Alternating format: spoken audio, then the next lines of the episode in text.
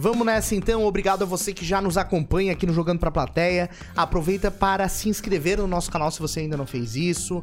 É, curte esse episódio para ele se espalhar. É, esse episódio também está disponível no canal da Pride One, então você pode consumir esse conteúdo e outros tantos que a Pride One está produzindo sobre investimentos, porque esse é um oferecimento, episódio patrocinado aqui pela grande Pride One. É, vamos conhecer muito aí sobre esses assuntos hoje no papo com o Carlos. E a gente quer conhecer um pouquinho, entender um pouco da tua história, porque eu fico curioso, acho que tu comentou lá no, no episódio 5, né, Ferrari? Como é que foi a tua entrada nesse mundo dos investimentos? Se tu sempre quis ir para essa área? Conta um pouquinho dos teus primeiros passos, assim, antes de é, se tornar o especialista que é hoje. Legal. É, eu tenho uma carreira em outro mercado, que é o mercado de máquinas pesadas. Trabalhei em dealer da Caterpillar, da John Deere. São fabricantes americanos. E, mas sempre acompanhei o mercado financeiro, sempre tive interesse é, pelo mercado financeiro. Dealer de, de grandes equipamentos? Sim. Para fazendas e coisas é, assim? Não é, não é a linha agrícola, é, a linha de construção. Então, tratores de esteiras, é, motoniveladoras, empilhadeiras... Retroescavadeiras. Retroescavadeiras. Aqueles negócios que a gente gostava de brincar quando era criança, só que exato. um pouquinho maior, né? Sim, um pouquinho maior. só que de verdade. e aí, o, o, é esse tipo de equipamento não é produzido praticamente no Brasil, né? Sim, sim, é produzido no Brasil. Então, a, a fábrica da Caterpillar é, é uma das maiores fontes mundiais fora dos Estados Unidos. Então, é a maior planta que ela tem fora dos Estados Unidos é em Piracicaba. Caramba! É, é mesmo? Tem, tem uma linha enorme, praticamente a linha completa é fabricada ali em Piracicaba. E a John Deere, é, quando eu trabalhei com eles, foi fazer o setup da linha amarela, que nós chamamos a linha de construção, é chamada linha amarela, né? A, a linha da, da, John Deere verde é, é, agrícola e a linha amarela é construção. A Caterpillar também é amarela, então essas máquinas de construção, basicamente todas são, são dessa cor, né? E, e a minha passagem na, na John Deere foi exatamente para fazer o setup da, da linha amarela da John Deere no Brasil. Então, eles montaram uma fábrica em Sumaré, se não me engano. Mas são duas empresas, a Caterpillar é uma, John Deere é outra. Sim, são os maiores dealers americanos. E aí tu, tu passou pelas duas? Sim, passei. Legal. 10 anos numa e a outra uma passagem um pouco menor. Mas o, o, como é que é, o aço, coisa assim, não é uma coisa que a gente não tem uma tradição de produzir forte aqui no Brasil, né? É, vinha as coisas é, meio para ser montadas aqui? Na real, a gente exporta minério e depois volta é. a chapa, né? Não, é, tem uma indústria que já, que, que já uma cadeia de que alimenta essas fábricas no Brasil. Então não são muitas, mas uhum tem algumas que basicamente a, a, até por questão de, de, de financiamento, né? É, hum, tem incentivos se, do governo se for uma se for uma, só uma linha produzida no Brasil, 80% fabricada no Brasil. Então ah, é, tem essa, esse componente aí que até força as empresas, forçava no passado as empresas se estabelecerem no Brasil justamente para ter o incentivo na hora do financiamento. Para nacionalizar bastante a tecnologia do, do equipamento. Exato. Legal. E a Caterpillar é tradicional também por outras coisas, né? Eles têm vários produtos que são muito resistentes, né?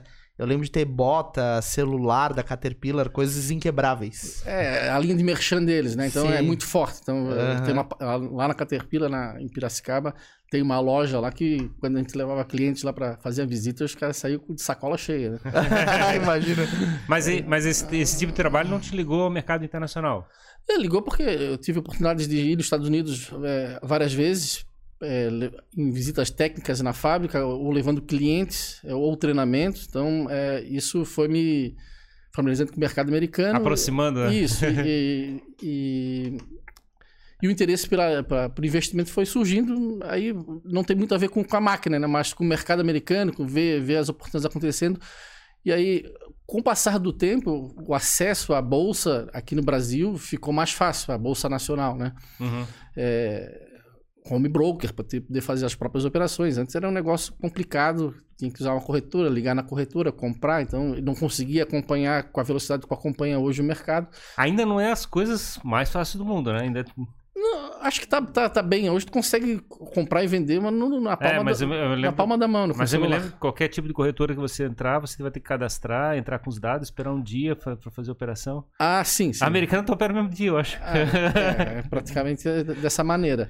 Então, é, o, o, mercado foi evoluindo, dando mais acesso, e aí comecei a, a operar no mercado nacional, e, e depois com a com a facilidade também da, de acesso a, ao mercado externo e, e, corretoras internacionais que começaram a aceitar clientes é, brasileiros, eu comecei a flertar também com o mercado americano e, e em 2018 eu resolvi é, abrir uma empresa nos Estados Unidos para justamente começar a, a, a ter dois, do, duas oportunidades, uma de é, trabalhar o mercado americano de uma maneira profissional e a outra para fazer investimento direto numa conta, num, num CNPJ americano. Então, uhum. fugir daí da... A empresa seria para trabalhar na parte de, de, de intermediação de equipamentos, coisa assim? Não, não. Foi já... Aí, em 2016, eu saí desse mercado de máquinas, uhum. né? Aí, constituí a, a Pride One aqui no Brasil.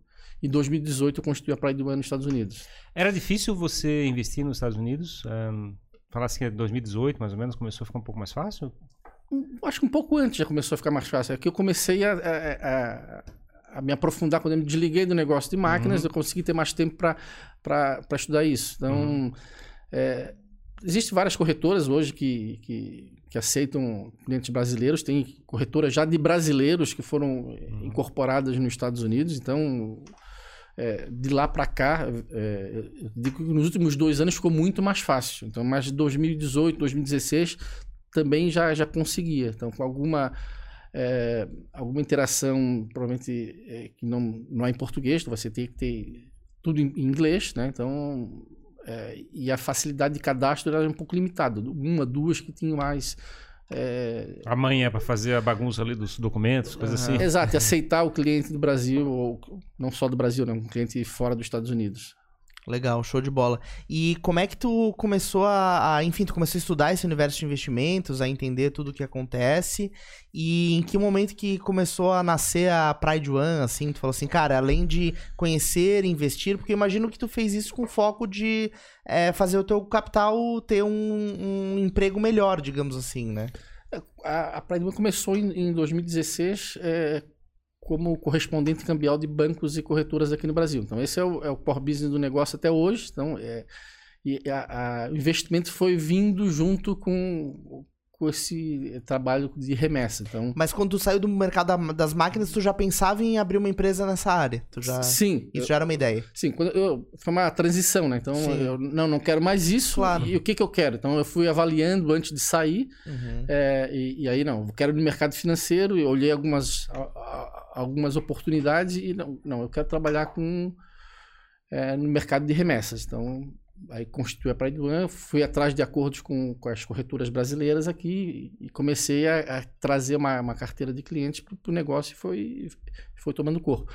Aí, nesse, entre 16 e 18, né, é, eu já estava com o olho, não, eu quero fazer também, operar remessas a partir dos Estados Unidos. Então, um, aí fiz alguns contatos, mas é aquela dificuldade, ah, quando tiver uma empresa aqui, tu aparece aqui e a gente faz o, acordo. Então, o que, que eu tive que eu tive que fui nos Estados Unidos, abri a empresa e agora, agora já tem uma empresa. Então, aquelas pessoas que eu já vinha conversando, voltei nelas, falei, tá, tá aqui empresa aberta. Então, me dá o me dá o acordo aqui para a gente começar a operar remessa a partir dos Estados Unidos. E aí foi e o câmbio foi entrando junto, porque com a empresa aberta, assim, não, eu não vou investir na pessoa física brasileira lá nos Estados Unidos. Vou investir direto com a minha empresa jurídica lá nos Estados Unidos. Então, a empresa também teve esse propósito de servir para uma empresa de investimentos uhum. é, da família. Perfeito, legal. Show de bola. E aí tu começou a enxergar isso como uma, como uma alternativa.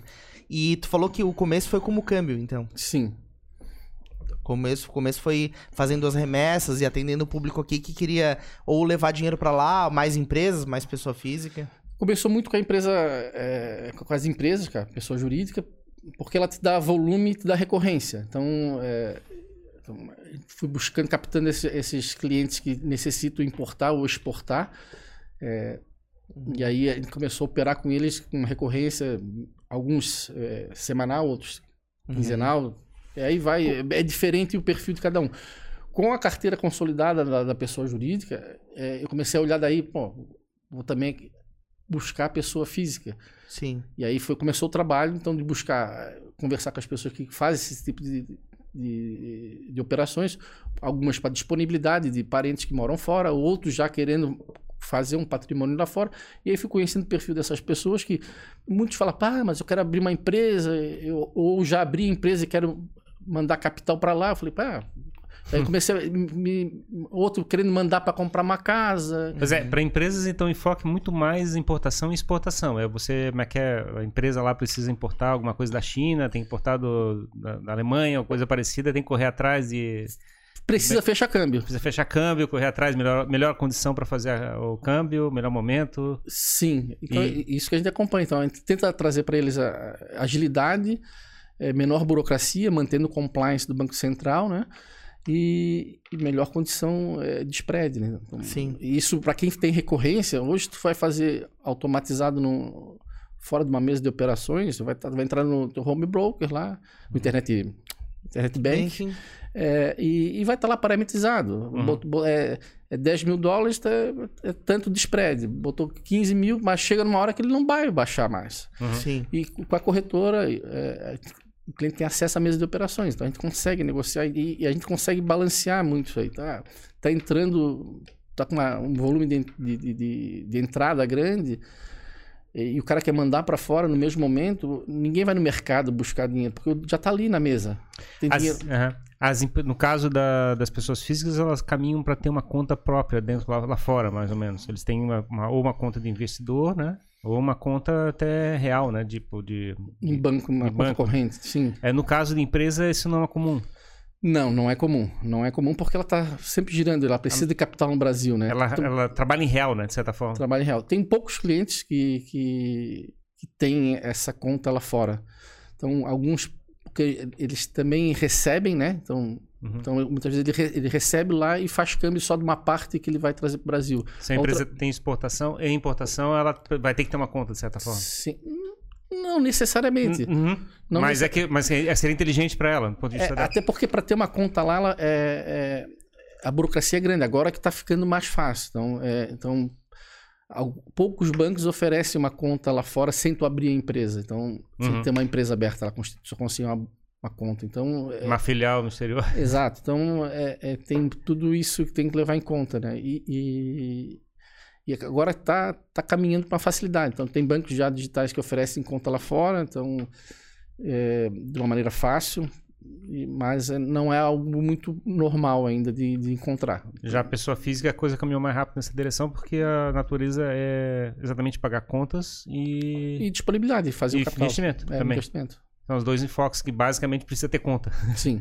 Exato, exatamente. E como é que foi essa, essa visão? Eu tenho percebido assim que a, a nossa relação no Brasil, do brasileiro, é, com os Estados Unidos, antigamente era muito longe, assim, me parece, era algo muito distante de ser alcançado. Principalmente quando eu era mais criança, assim, eu via que era uma parada muito longe, depois começou a ficar mais próximo, a gente começou a ter uma, uma economia de consumir as mesmas coisas que os americanos consomem, isso foi ficando próximo. E hoje eu acho que tem, é, teve uma febre, assim, eu lembro de uma época que todo mundo ia para os Estados Unidos, consumia, é, praticamente vivia essa, essa, essa realidade.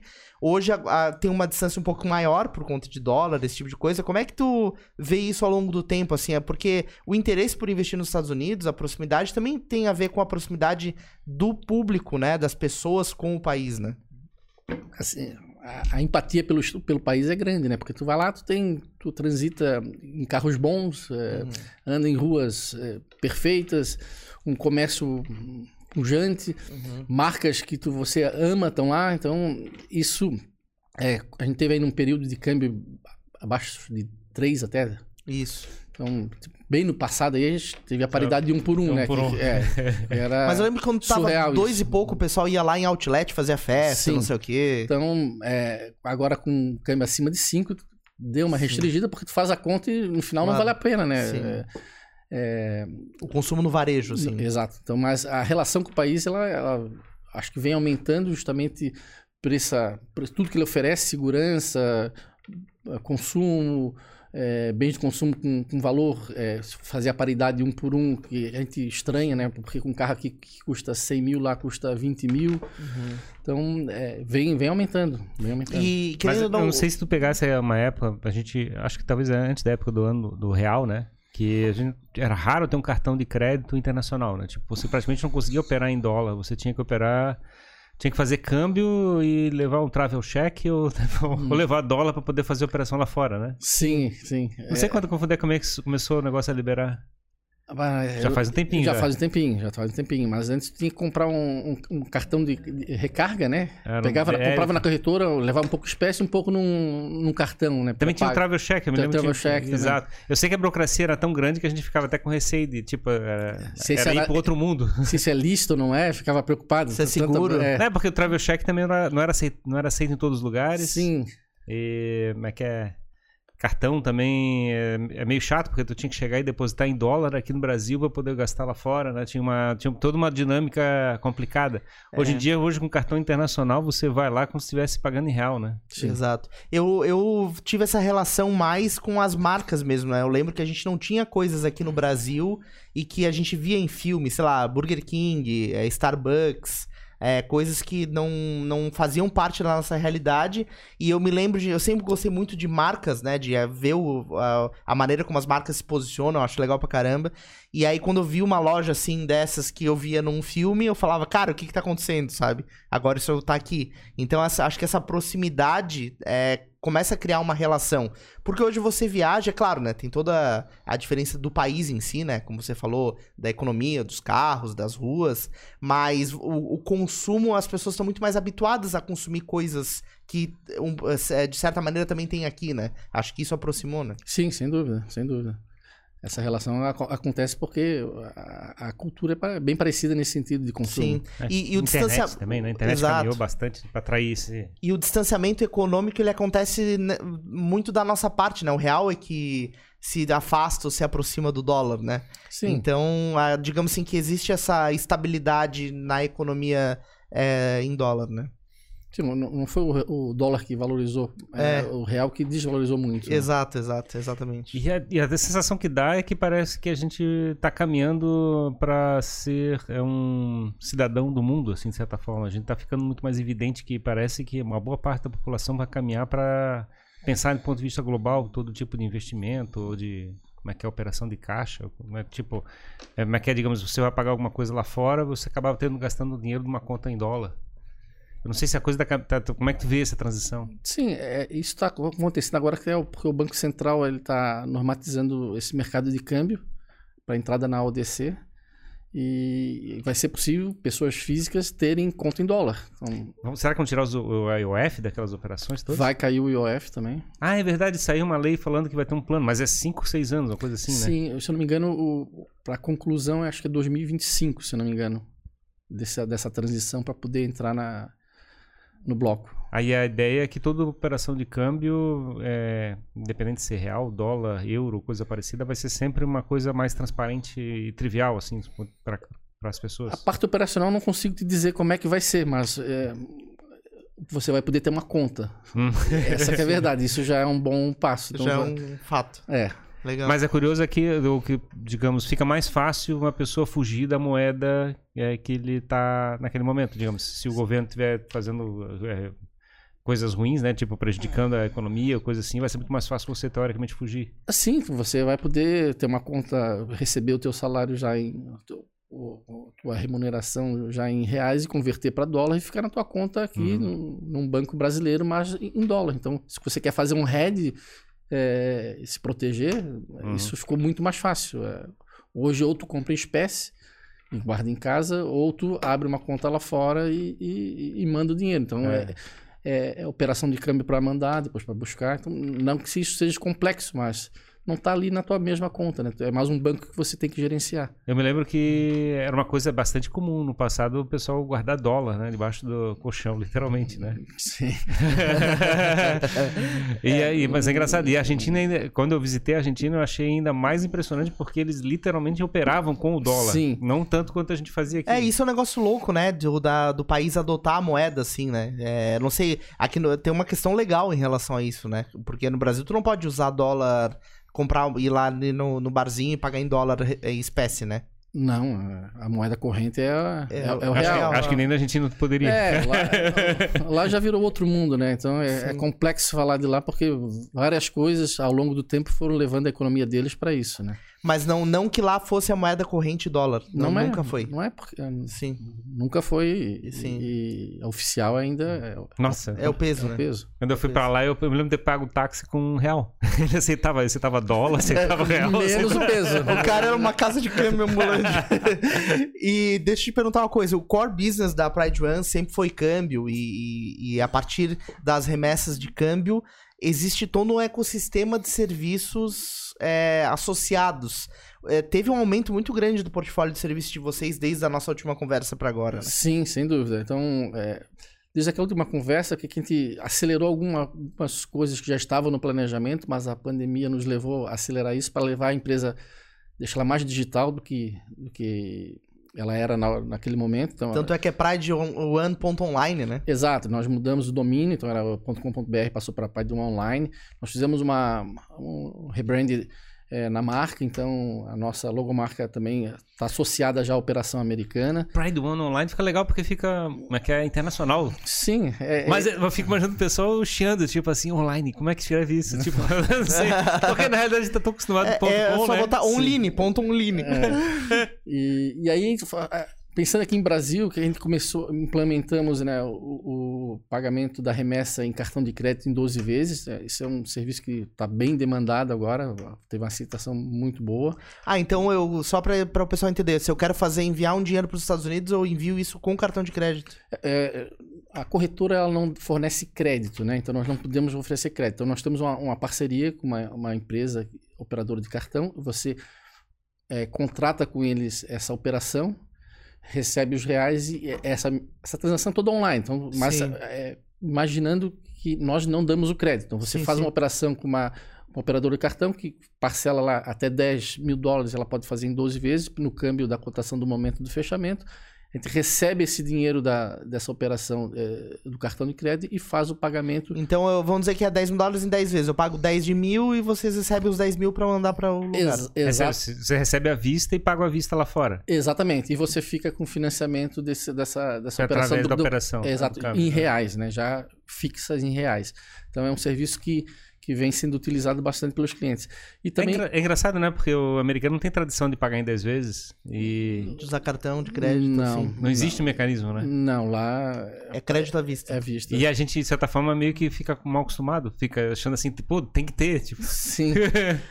É, e, e para pessoas que não fizeram disponibilidade nesse período aí, isso tem sido uma ferramenta muito boa, eles têm usado bastante. Então, Sim, às vezes o cara tem uma estratégia de gerar milhas, sei lá, ou coisa do tipo, e o cara pode usar isso como, como estratégia acessória, né? Exato. De girar o cartão, né? É, mas sabia que essa história do hábito de fazer em vezes, muitas marcas de luxo, é, no Brasil é o único país em que elas parcelam alguns produtos, né? Então tu compra uma bolsa de luxo em 12 vezes aqui no Brasil que tu não compra em nenhum outro lugar do mundo. Isso é um negócio dúvida. louco, né? É, a cultura do mercado, né? Sim. E nesse, nesse, na estratégia do Brasil, nós também lançamos um, é, uma venda de papel moeda em ATMs, em algumas cidades do Brasil. Então, Ah, Como é que funciona isso? Você entra no site, faz o pedido, é, já, já agenda daí qual caixa eletrônica você quer sacar. É, aí isso é gerado um, um ID, um voucher, né? Que, a hora que chega na máquina, lança essa, essa Tipo uma senha? uma senha. Ganha é, uma senha, tem que digitar a senha e... isso, e aí faz o saque. Então, é, Mas aí saca em real. não, em dólar. Então, Mas aqui no Brasil. Aqui no Brasil. Então, é, é venda de papel moeda, então de dólar ou Sim. euro, em determinadas cidades, são sete cidades. Brasil, tem- Florianópolis, tem- não. Não, só Itajaí aqui no estado. Tem caixas, Aí. caixas de moedas estrangeiras. Eu nunca vi um ATM de moedas estrangeiras aqui sim, no Brasil. Sim. Aqui no estado, em Itajaí, tem São Paulo, Rio de Janeiro, Brasília, Campinas. Que legal, que E legal. Quem, quem opera isso? A, a um parceiro da Pride One. Então, nós temos um acordo com uma, com uma corretora que... e a Que gente- tem essas caixas Exa- espalhadas. né? Exatamente. Uhum. Aí tu pode ir lá e sacar em espécie que tu, que tu quis. Isso, entra no nosso site, faz o cadastro. Uhum. Eu, eu acho curioso porque, na realidade, eu, eu, eu tenho uma sensação que parece que papel moeda tem reduzido a demanda, mesmo até para viagem, é, por, por facilidade do cartão de crédito, assim. Mas tu sempre precisa, né, ter. Então, eu acho que o cartão ainda é muito usado, está sendo cada vez mais, eu acho que está sendo usado, mas o papel moeda sempre quando alguém viaja, leva alguma A coisa. recomendação é sempre levar, né? Sim, É que dinheiro em espécie é dinheiro em espécie, né? Não Cara, não jeito. sei, cara, por exemplo, a minha carteira tá vazia faz um ano. Não, mas é que daí tu tá em casa, né? Tu tá aqui no Brasil, qualquer coisa que acontecer, tu vai a pé pra casa e resolve. Mas eu sei lá, acho que fora do país eu não me sinto seguro só com o cartão, assim. É, não, é, eu, eu acho que é importante ter um pouco de dinheiro. é, eu gosto de viajar com dois cartões e um pouco de dinheiro. É, exato, exato. Seguro, né? Tipo, tô Exato. pronto pra tudo.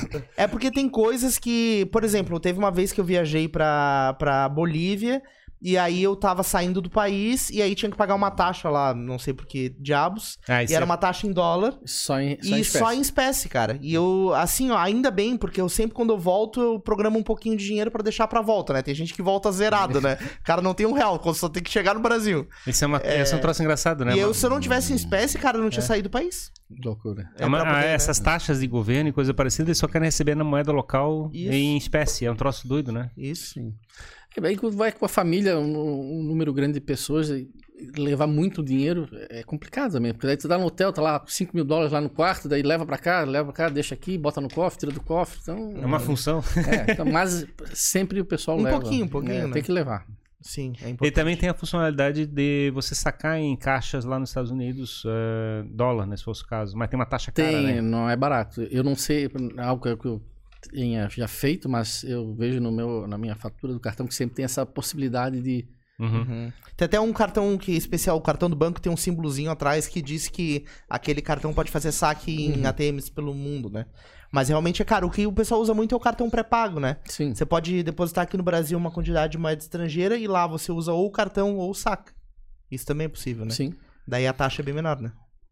Nesse tipo de, de, de, de Aí- caso, do que usar o teu próprio cartão do banco aqui do Brasil, digamos. O- tu vai pagar o, o IOF igual, né? A hora que Uhum. compra moeda né, em espécie, né? Uhum. Pra- pra- Tu compra moeda e carrega o cartão, né? Sim, exato, exato. Mas é. É, sai meio elas por elas. Elas- elas- Entendi. E aí, enfim, então você é, começou a expandir essa, todo esse serviço de câmbio e aí foi aumentando o portfólio porque o câmbio chamou outras coisas. Sim, aí, aí nessas conversas com o cliente, a gente via, tava vendo a necessidade deles de, de- de fazer investimentos, de querer abrir empresa, é, é, de querer comprar um imóvel e, e em, dois, em 2018 já, a- já com a empresa aberta e aí nesse período aqui do nosso último papo a gente começou a acelerar alguns, algumas conversas também que tinha com, com empresas lá fora para representar pro- os serviços deles. E aí foi, eh, fizemos um acordo com um advogado para serviço de imigração, a abertura de empresas, eh, venda de imóveis. E imóveis nos Estados Unidos é uma coisa fantástica, porque tu não precisa ter... para comprar um imóvel aqui no Brasil, às vezes tu, tu tá com cinco corretores em rapidinho. Lá, eh, todo corretor ou empresa ou imobiliária tem acesso a um banco de, de imóveis completo. Então, não tem um imóvel que tu não tem acesso. Todos os imóveis estão no mesmo banco de dados. Então, Ah. com um corretor, tu acessa todos os, os, os E quem imóveis que estão vende é disponíveis. comissionado, digamos assim, desse banco central. É quem imputa é, a, a- a remuneração, como é que ocorre, né? Quem imputa no, no sistema vai ganhar uma parte, mesmo que tu não, não venda o imóvel. Ah, no tá. caso, o intermediador, ele recebe a porcentagem dele, dependente Sim, da... quem, quem trouxe esse, É. esse, esse imóvel para o banco de dados. Aqui, aqui a gente tem aquela sensação que cada intermediador tem seu próprio banco de dados É, separado aí. e tu tem que falar com vários, né? É que tu vai comprar um imóvel aqui rapidinho, tu tá com cinco corretores falando. Então, Aham. ah, eu- nessa rua não tem, naquele bairro não tem, daí tem que falar com Ah, outro. esse- E aí tu tá falando com E, é- cinco. e ele empurra, né? O corretor daqui, ele Aham. empurra. Não, eu só tenho esse aqui, então é esse aqui que tu quer. Ah, não, mas eu queria em Coqueiros, não, mas eu tenho no Ribeirão da Ilha, que é pertinho. É ali.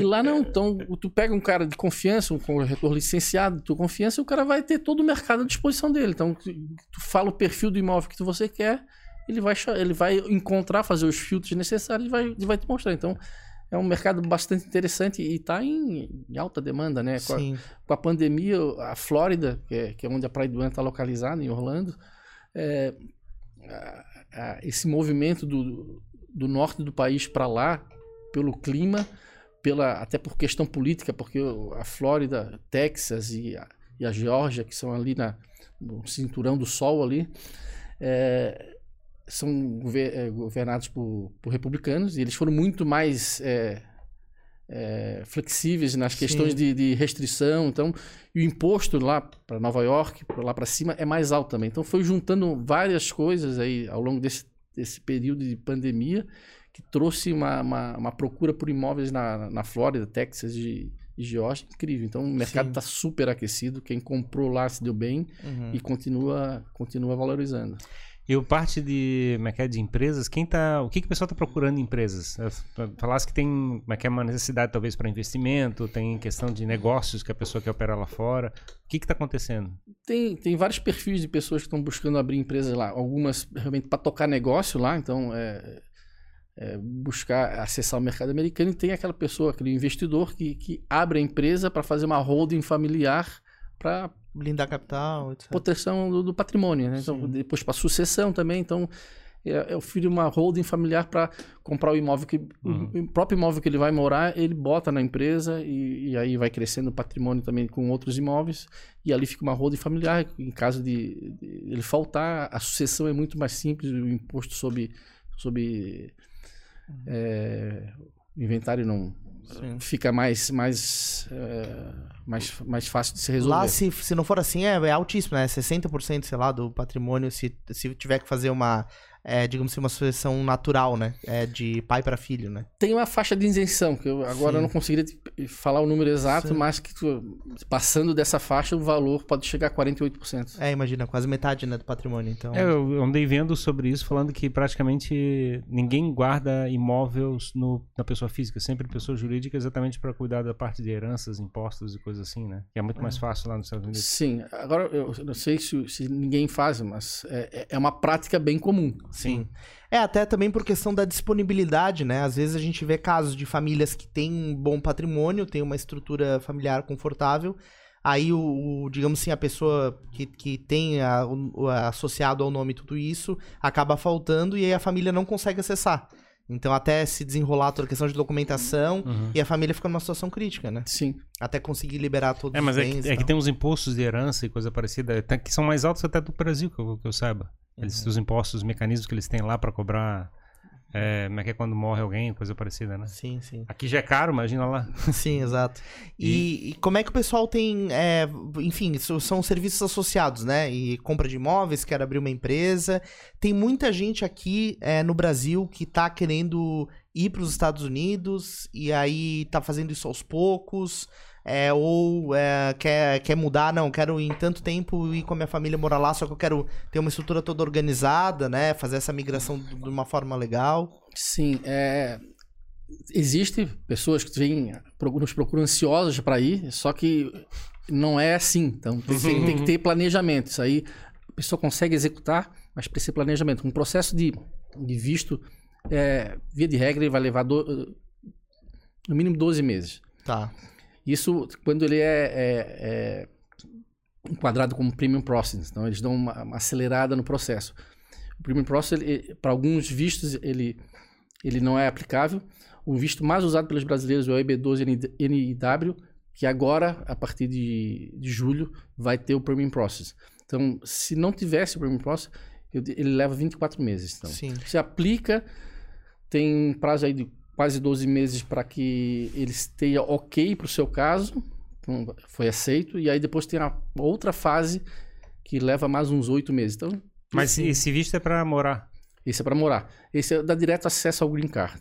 Ah, e tá, ele tem algumas exigências é, meio fortes, assim, para É. conseguir? Hum, Per- perfil Tem profissional, a, tem, a parte, emprego? tem a parte objetiva que a gente chama, que, que basicamente é, é- ela precisa ou tu ter um, doutorado é, é, específico, Uma formação. uma formação de doutorado, outra seria uma bacharel com 5 anos de experiência na área, e com uma progressão de carreira, ou 10 anos de experiência na área. Então, tendo isso, você... é, É um se- espaço grande desde que seja é, experiência de vida. mas aí já. o que, o que é importante saber? O que, que você vai fazer nos Estados Unidos? Aham. Então, é- aí é a parte objetiva. Então você tem que ter um, um- um business plan ou um profissional plan falando por que, que você vai para lá e, e o que, que você vai fazer lá. E aí o governo americano vai entender se isso é interessante para ele ou não. Hum. Se isso vai tirar espaço de, de, de algum americano ou não. Então, se você conseguir, é, passando na parte objetiva, que ela é, não, é, não é difícil de ser atendida, tem a parte objetiva que seria isso, fazer esse profissional plano e falar para o governo americano o que, que você vai fazer lá, quantos empregos você vai gerar, o que, que você vai dar, trazer de imposto para o país e não vai tirar emprego de nenhum americano. E os Estados Unidos, eles olham quem está indo para lá, o interesse deles é levar empreendedores ou a pessoa necessariamente tem que ir lá tendo um negócio ou não, eu sou um executivo de uma área, eu quero trabalhar para uma empresa americana. É, aí você tem que ter uma oferta de trabalho. Ah, tem que ter uma oferta já alinhada. Exatamente. Não, não pode ir para lá, ah, não, vou ver aqui o. Não, e, e, e existe também algumas etapas para essa empresa te oferecer essa vaga de trabalho. Ela vai ter que é, divulgar isso no mercado americano e falar: não, não achei ninguém nos Estados Unidos, nenhum americano que atenda esse perfil que eu preciso. Então ela publica, ela publica isso em algum jornal. No diário oficial é, lá. É, no jornal de circulação Sim. na cidade dela, ali na região dela. E aí ninguém apareceu, é, aí sim ela pode, pode abrir a vaga para um. É uma burocracia que a empresa tem que passar para liberar a tua vaga. Exatamente. E aí, se, se ela conseguir isso, teoricamente a tua ida é fácil. Aí, tendo um sponsor, que é, nesse caso a gente chama de um sponsor, né? Uhum. Não, não vejo erro nisso aí. Então Sim, é, sim, é, é, só correr o trâmite aí também é, é, para aplicar a, o visto. A preocupação do governo americano é alguém que está vindo, tem que gerar valor para o país tem que preferencialmente gerar empregos, fazer a economia crescer e não se tornar um peso para a economia, né? Alguém que o país vai ter que bancar e manter. Com um programa social, Isso. coisa do tipo, e não vai tirar emprego de nenhum americano. Exato. E os passaportes, digamos, a pessoa tem é, passaporte alemão, passaporte italiano, passaporte de Liechtenstein. faz, isso faz alguma diferença no processo? Não sei te dizer, porque é- é- o perfil do cliente que a gente atende é, é o brasileiro só. Uhum. Então. É que também tem É bastante porque daí gente. tu, com- tu faria o processo com essa outra nacionalidade. né, É, se eu imagino caso. que talvez seja da Europa fosse mais fácil. É, acredito que sim. Alguns países têm acordo com, com os Estados Unidos. É, Portugal eu sei que não, tá, tá na mesa aí já há alguns anos para sair esse acordo, porque tem muito brasileiro que tá lá em Portugal e quer ir para os Estados Unidos. Uhum.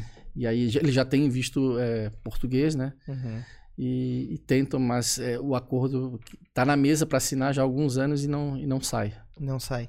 E como é que tem sido eh, essas oportunidades de negócio lá? É, a gente, pelo menos a gente tem a impressão que a economia americana, por ser muito forte, robusta, pelas oportunidades de negócios começarem lá, é, é difícil imaginar que você vai conseguir criar alguma coisa que não tenha lá, ou que é, vá surpreender o mercado, ou que vá ser diferente.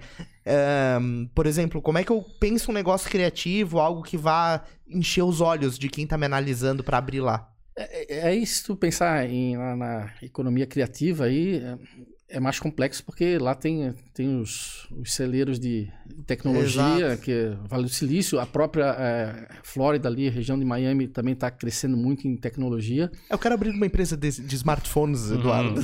Mas o Ah, que, Nós temos aqui a Apple, né? Tipo, mas o que ocorre muito com os brasileiros é a questão de serviço, então, que é, precisa muito ainda lá nos Estados Unidos. Então, tá. Quem, quem aposta em, em serviço, seja o que for, então pode imaginar até de restaurante, fra- franquias indo para lá de, de serviços, é, sempre tem espaço Tem mercado. espaço. Tem espaço. Então, se tu quer trabalhar com serviço, é o lugar. Uhum. Então, a- na cultura lá é, do mercado, a visão do produto é mais, é mais consolidada. Agora, do serviço tem muita lacuna ainda. Com certeza, você ir produzir, pegar, vou criar um, um aparelho de telefone, como você falou, ou criar uma TV, tu vai cair numa num, num- num oceano que Mar vermelho total. exatamente. É, Sim. Então, tem grandes fabricantes, aí não é só fabricar, é pontos de distribuição, onde é que você vai vender isso? Sim. Você chega lá no Walmart e fala, é, eu tenho aqui esse telefone, ah, o preço tá legal, eu quero 5 milhões de unidades por mês Aham. para botar na minha rede. Eu te- e eu te pago 90 dias. Exato. Boa. É, então, assim, tu- é, aí tu fica num negócio complexo para entrar numa, no varejo lá, com, com produtos, né? Então, não, não, não é fácil. Então, ou tu vai achar... Claro que não existe só o Walmart, tem redes é, regionais também que você pode tentar.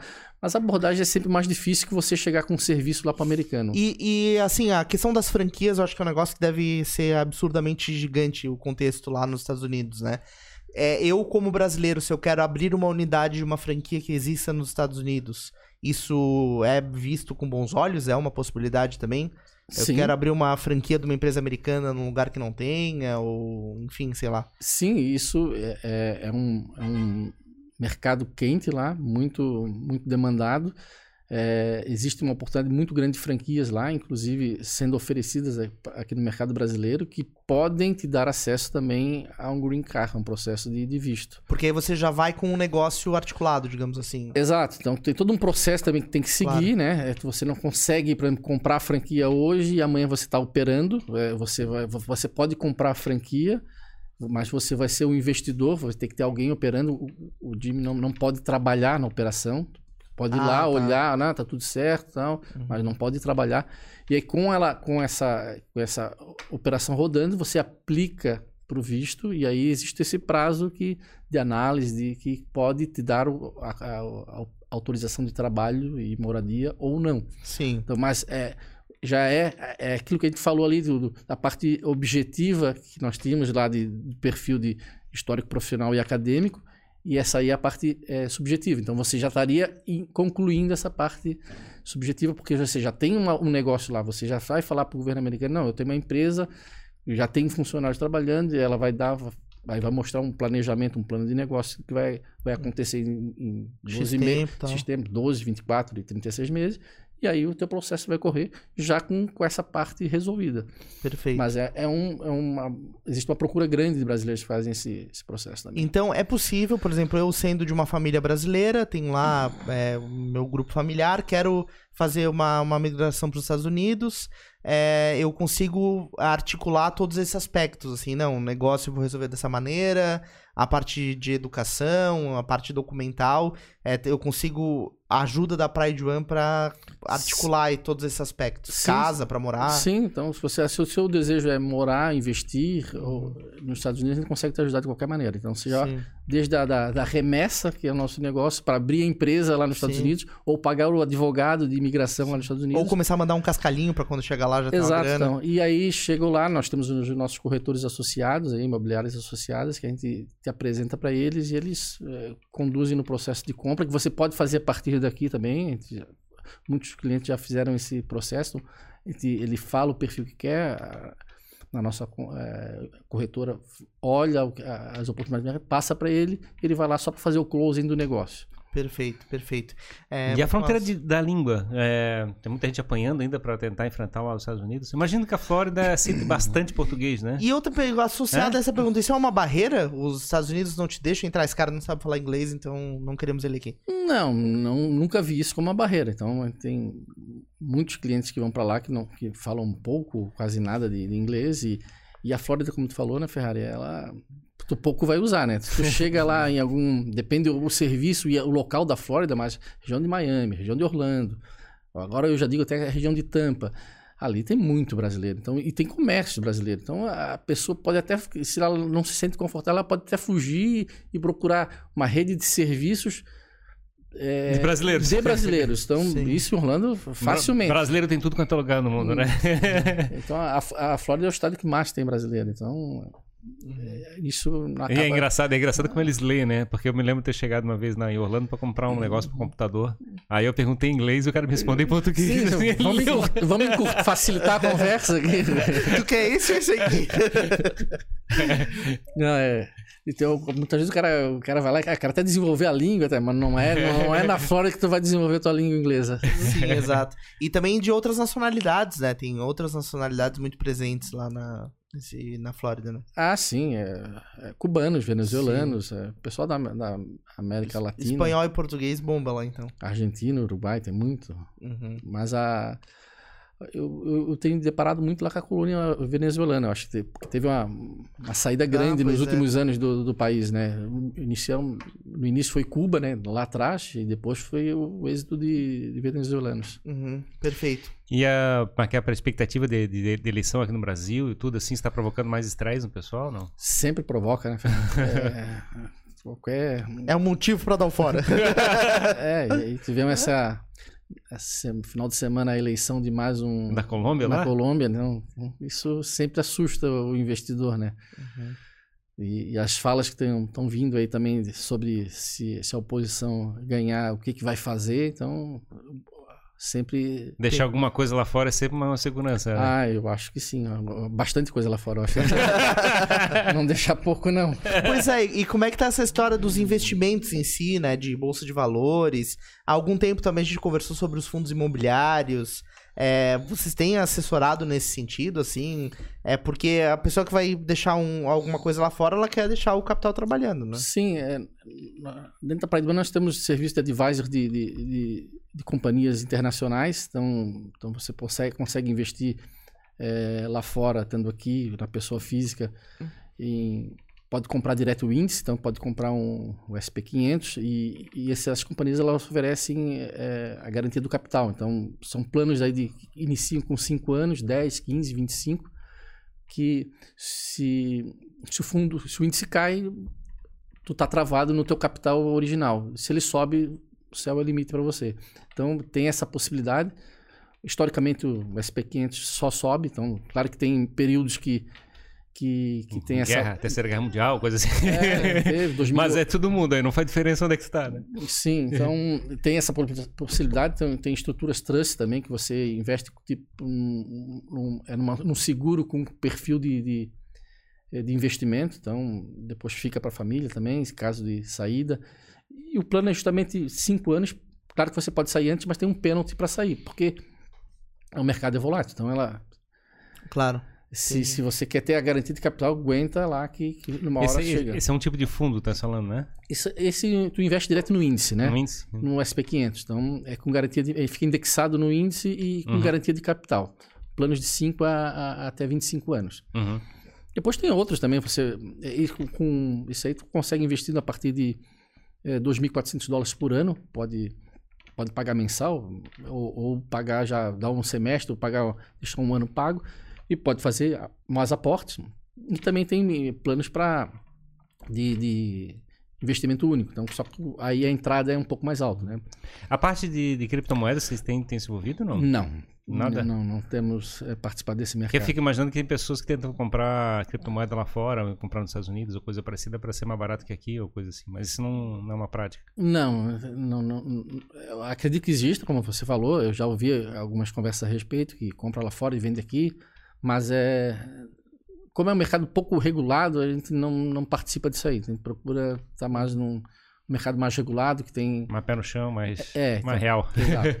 E aí também te- tem, a gente consegue dar uma mentoria para quem quer investir direto na bolsa, abrir uma conta numa corretora e escolher um portfólio. É, a gente dá uma, uma educação, não, não- nosso papel não é indicar qual comprar, mas é uma, uma educação financeira, mentoria, para pegar a pessoa pela mão, vai lá, abre a conta na corretora, faz a primeira remessa, dá uma expõe a carteira que a Pride One tem para que ela possa entender eh, e, e dá algumas indicações de que de setores que, que a pessoa pode participar. Isso tem uma coisa a ver, tem a ver com a questão dos conteúdos que tem sido publicado no site, né? Sim, dos artigos que a gente publica no site. É, como é que tá esse negócio? É um blog? Como é, como é que é, tá É sendo um, produzido? é um blog que ali a gente é, é, traz informações sobre o câmbio, remessa e investimento nos setores que a gente participa. Então, sempre tem alguma.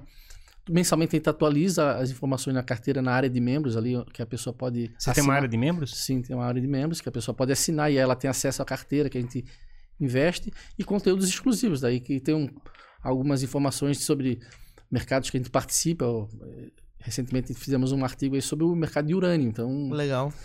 que, que com essa crise é, é- é- foi até um pouco antes da, da, da- da, crise energética que está tendo aí com o gás da Rússia e tal, e aí todo mundo querendo reativar reatores aí de usinas que ficaram paradas tal, então a gente escreveu sobre isso, um conteúdo aberto tem lá e depois na, lá na área de membros tem mais detalhado qual empresa que a gente está olhando, o que, que a gente está investindo, então Sim. é, um, é, um, é um- dessa maneira que a gente dá uma educação para o cara entender os mercados que tem, que tem para investir, que podem ser oportunidades. A gente falou lá atrás do, desse mercado do, do, do Sunbelt americano, que estava vindo essa descida de pessoas do norte do país, lá, regiões da Califórnia, de Nova York, para essas áreas de, eh, da Flórida, Geórgia e Texas. Texas que os rates de, de single families e condomínios ia Explodir. explodir. E foi o que aconteceu. Perfeito. Os Estados Unidos está sendo tá tendo meio tipo uma, uma segunda guerra civil, vamos dizer assim, nesse sentido, né? Tentando chegar e se separar o lado do sul e do norte, assim. É, democrata e republicano. Lá é a briga. Esse, esse universo dos investimentos, Carlos, ele é muito baseado em informação, né? É um negócio muito louco, porque quanto mais atualizado você tá do que vai acontecer, dos movimentos, ou quanto melhor você tá informado para tentar predizer o que pode vir a, a, ocorrer, melhor você se posiciona como investidor. E eu vejo que a Paradigma tá cada vez mais online nesse sentido, né? Você, você falou que twitta muito, né? Sim. É, o qual o que, que você, É, ele, ele faz. Qual é a tua estratégia no Twitter, assim, de comunicar, de passar as? É, a gente sempre dá uma, um aviso ali de como é que tá abrindo o mercado. Então, é, é, a tweetada geralmente acontece ali por 8 e meia. Sim, sim. E, e aí tá, já pegou fechamento na Ásia, tá, tá, tem abertura em, é, na Europa e, e- e a previsão já do, do, do- do mercado futuro é, nos Estados Unidos. Então a gente dá, dá esse. E aí ao longo do dia a gente também vai falando alguma coisa, se, Sim. bus- buscando alguma informação e passando ali pro Twitter. Sim. Tu comentou também desse aspecto emocional, né, do investidor, assim, de é, saber é, segurar onda e entender os movimentos que o mercado tem.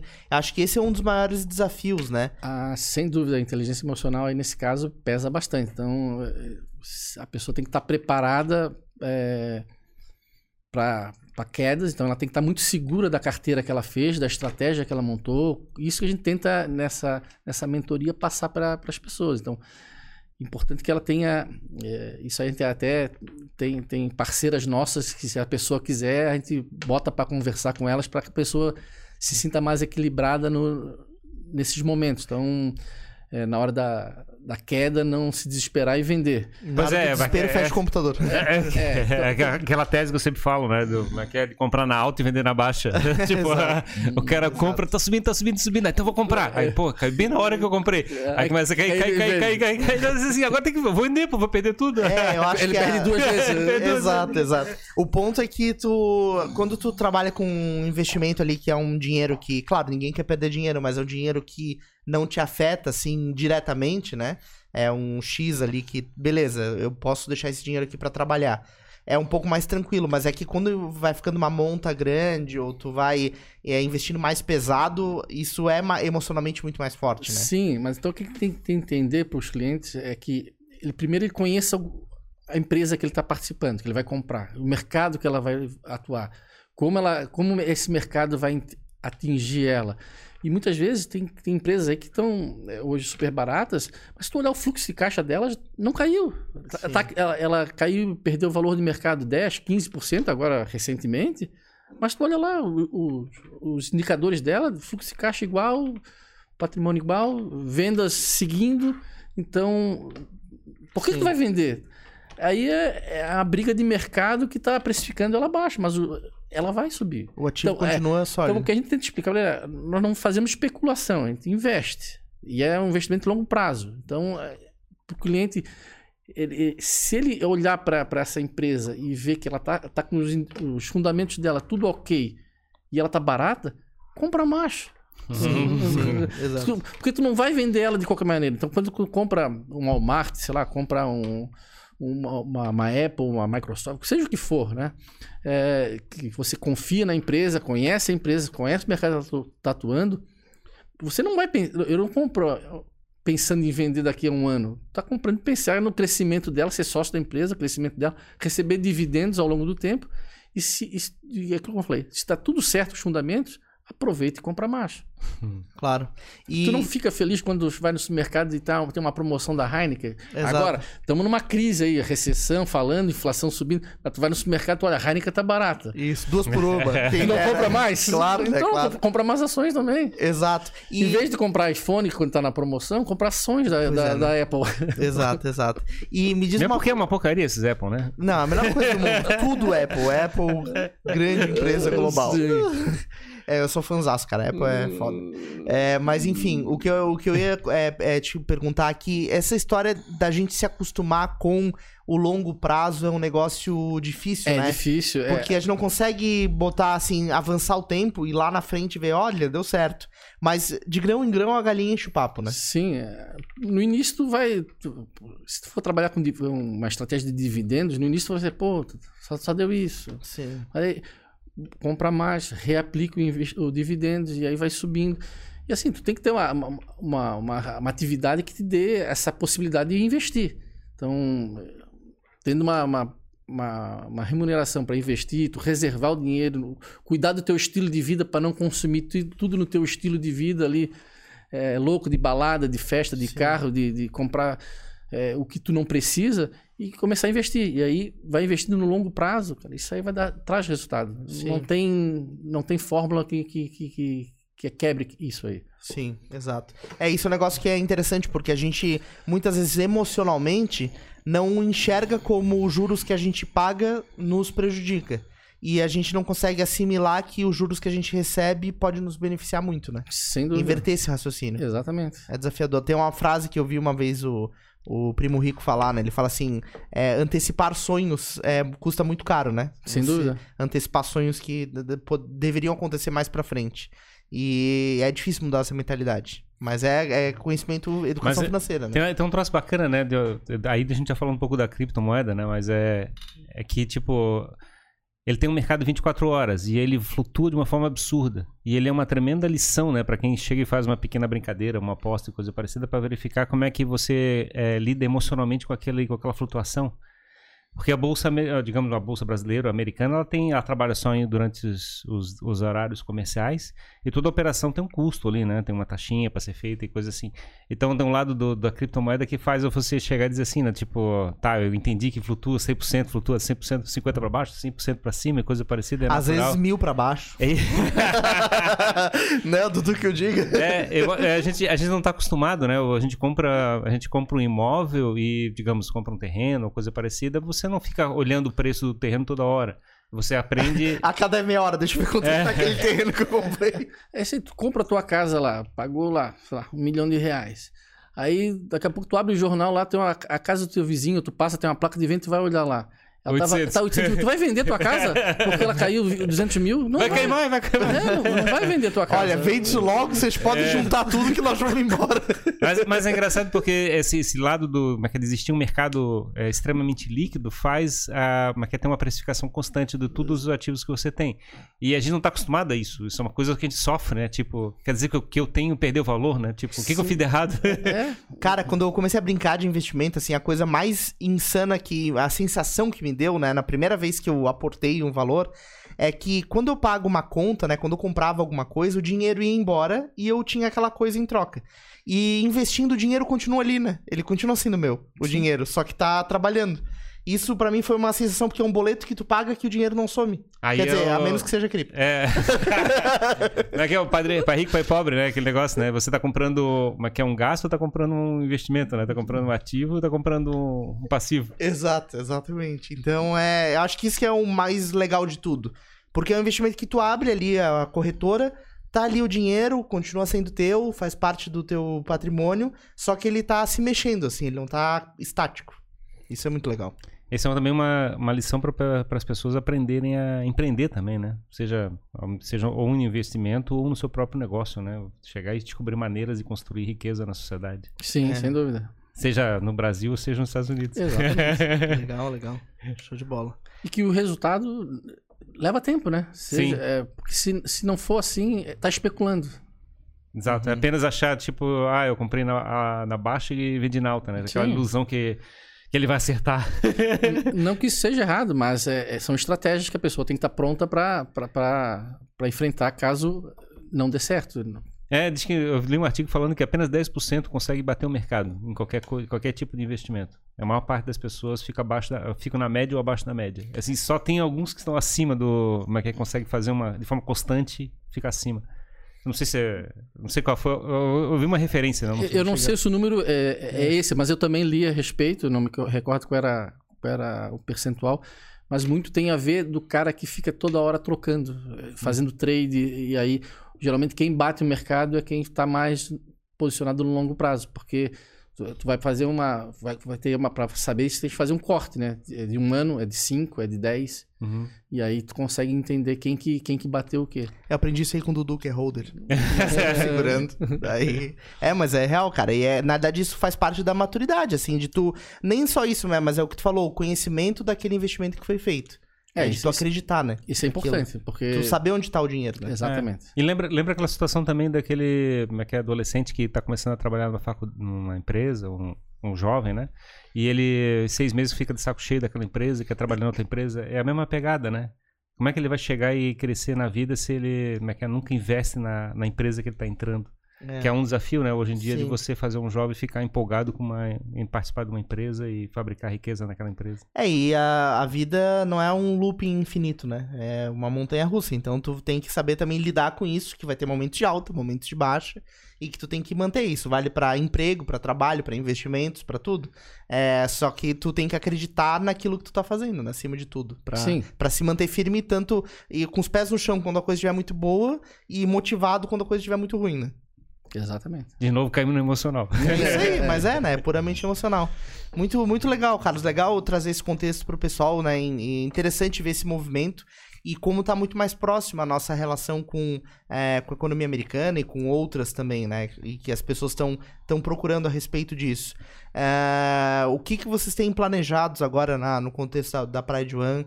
É, o que, que tu acha que vai, vai, vai crescer ainda mais? Essa visão de pessoas querendo empreender lá fora? Ou mais o aspecto só de investimentos? Al- Alguém que vai querer investir em vários imóveis, mesmo estando aqui no Brasil? Qual que é o que, que teu feeling diz? Eu acho que vai caminhar para uma internacionalização das pessoas de uma maneira geral. Seja quem tem a possibilidade vai estar investindo, é, tem aqueles que, em, seja em ações ou imóveis, nessa blindagem de patrimônio em relação ao Brasil, e também tem aqueles que estão é, planejando a longo prazo, que é trocar de vida, ir para fora e realmente é, levar, mover a vida deles para fora. Tem, tem muitos clientes que estão é, consultando conosco aí esses processos migratórios, que estão fazendo planejamento já de sair do país. Então, vai acontecer, acho que de todas as formas. Mas muito mais, porque ela acontece de forma mais rápida, é o investimento em, em- em mercado americano na bolsa. Isso tá. Isso, porque isso é, é fácil, né? Não Isso tá move, aquecido. é, tu consegue, tu não move a tua vida é, fazendo isso. Tu consegue, entra, faz a conta na corretora, é, faz, o, faz a remessa, a- escolhe o portfólio e faz. Então, isso acontece rápido. Então, a pessoa começa, tem uma ideia, ou estudou e analisou, não, vou começar por aqui. Que eu, que eu acho que é, é bem interessante. E aí, começa a ver a, a renda em dólar e tem daí o cara vai fazendo um planejamento também de, ah, vou para lá, vou consultar um advogado, ver como é que seria, qual a possibilidade que ele teria de trabalho, se, se é fit ou não com o perfil dele com, com o mercado americano, se ele tem a possibilidade de constituir um, um negócio novo lá. Então tem, tem perfil para tudo, mas eu acho que o investimento em bolsa é o que vai acontecer, já está acontecendo Cada e vai, vai mais. crescer cada vez mais. É, sair do mercado da bolsa brasileira e para a bolsa americana. Show de bola, muito massa. E eu, é, eu queria que tu repassasse os canais da One atuais, né? Porque o pessoal pode se conectar é, contigo, quem queira tirar uma dúvida, ou queira começar a investir, ou queira se tornar um assinante, né? É, do, da área de membros e mentoria de vocês. É acessar o prideone.online. né? Tá, legal. É só isso. É só isso, vai estar aqui na descrição. Nós estamos nas redes sociais também, Instagram, YouTube, é, é, Twitter. Twitter e Facebook. Então pode procurar também na- pelas redes sociais. Pode adicionar lá no LinkedIn também. Pode adicionar o LinkedIn também. No site também, é, acessando ali, tem um contato pelo WhatsApp, se quiser com uma, uma conversa mais rápida. Legal. Eu mandar escrever no formulário e, e fazer o contato conosco também. Show de bola. Vários canais aí. Sim. E também avisar a galera que o canal do YouTube de vocês vai ficar cada vez mais movimentado a partir de agora, né? Sim, sim, exatamente. Então- Tamo- era a única, única plataforma que nós não estávamos investindo aí, mas agora essa parceria com a- o Jogando para a Plateia, nós estamos começando a, A mo- movimentar. a movimentar Opa, e- e, e novos vídeos vão surgir aí, né? Que Top. bom. Então, Fica quem tá animado. assistindo agora esse papo, independentemente de dia e hora, corre agora lá no canal da Pride One, digita Pride One aí na busca do YouTube e se inscreve lá pra se conectar e aprender sobre investimentos com quem sabe demais. E ele aproveita e já comenta, né, no nosso vídeo aí, o que, que você É. achou da conversa, qual- quais são as ideias a respeito de investimentos que vocês estão querendo fazer, né? Vamos Exatamente. figurinhas. Exatamente, quem sabe a gente pode desdobrar esse produto aqui, então comenta se você gostaria de ter conteúdos mais frequentes sobre investimentos, que quem sabe rola, né, Carlos? Até mesmo com convidados, né? Exatamente, exatamente. Quem é a Então- pessoa que você gostaria que a gente trouxesse aqui? Exatamente, tá na mesa, tá na mesa e tá na tua mão, beleza? É isso aí, muito obrigado pela tua presença. Eu que agradeço o tempo aqui com vocês, foi excelente o papo. aí. Show de bola. Obrigado. Vamos em frente pros próximos. Obrigado a você que acompanha mais este episódio do Jogando Pra Plateia, episódio patrocinado pela Pride One, prideone.online, Cam, investimentos nos Estados Unidos. Você quer comprar um imóvel, quer emigrar, quer abrir um negócio, conversa lá com o Carlos Augusto, que ele manja muito. É, obrigado por acompanhar os papos que a gente realiza aqui. São mais de 200 conversas com líderes em suas áreas, então aproveite aí para também conhecer outras pessoas que estão aqui no nosso canal. Se você ainda não é membro, torne-se membro do Jogando Pra Plateia, ajude a gente a continuar este trabalho, beleza? É isso aí, pessoal. Muito obrigado e até o próximo episódio do Jogando. Pra plateia. Até mais, gente. Até mais, tchau, tchau. Falou, Dudu.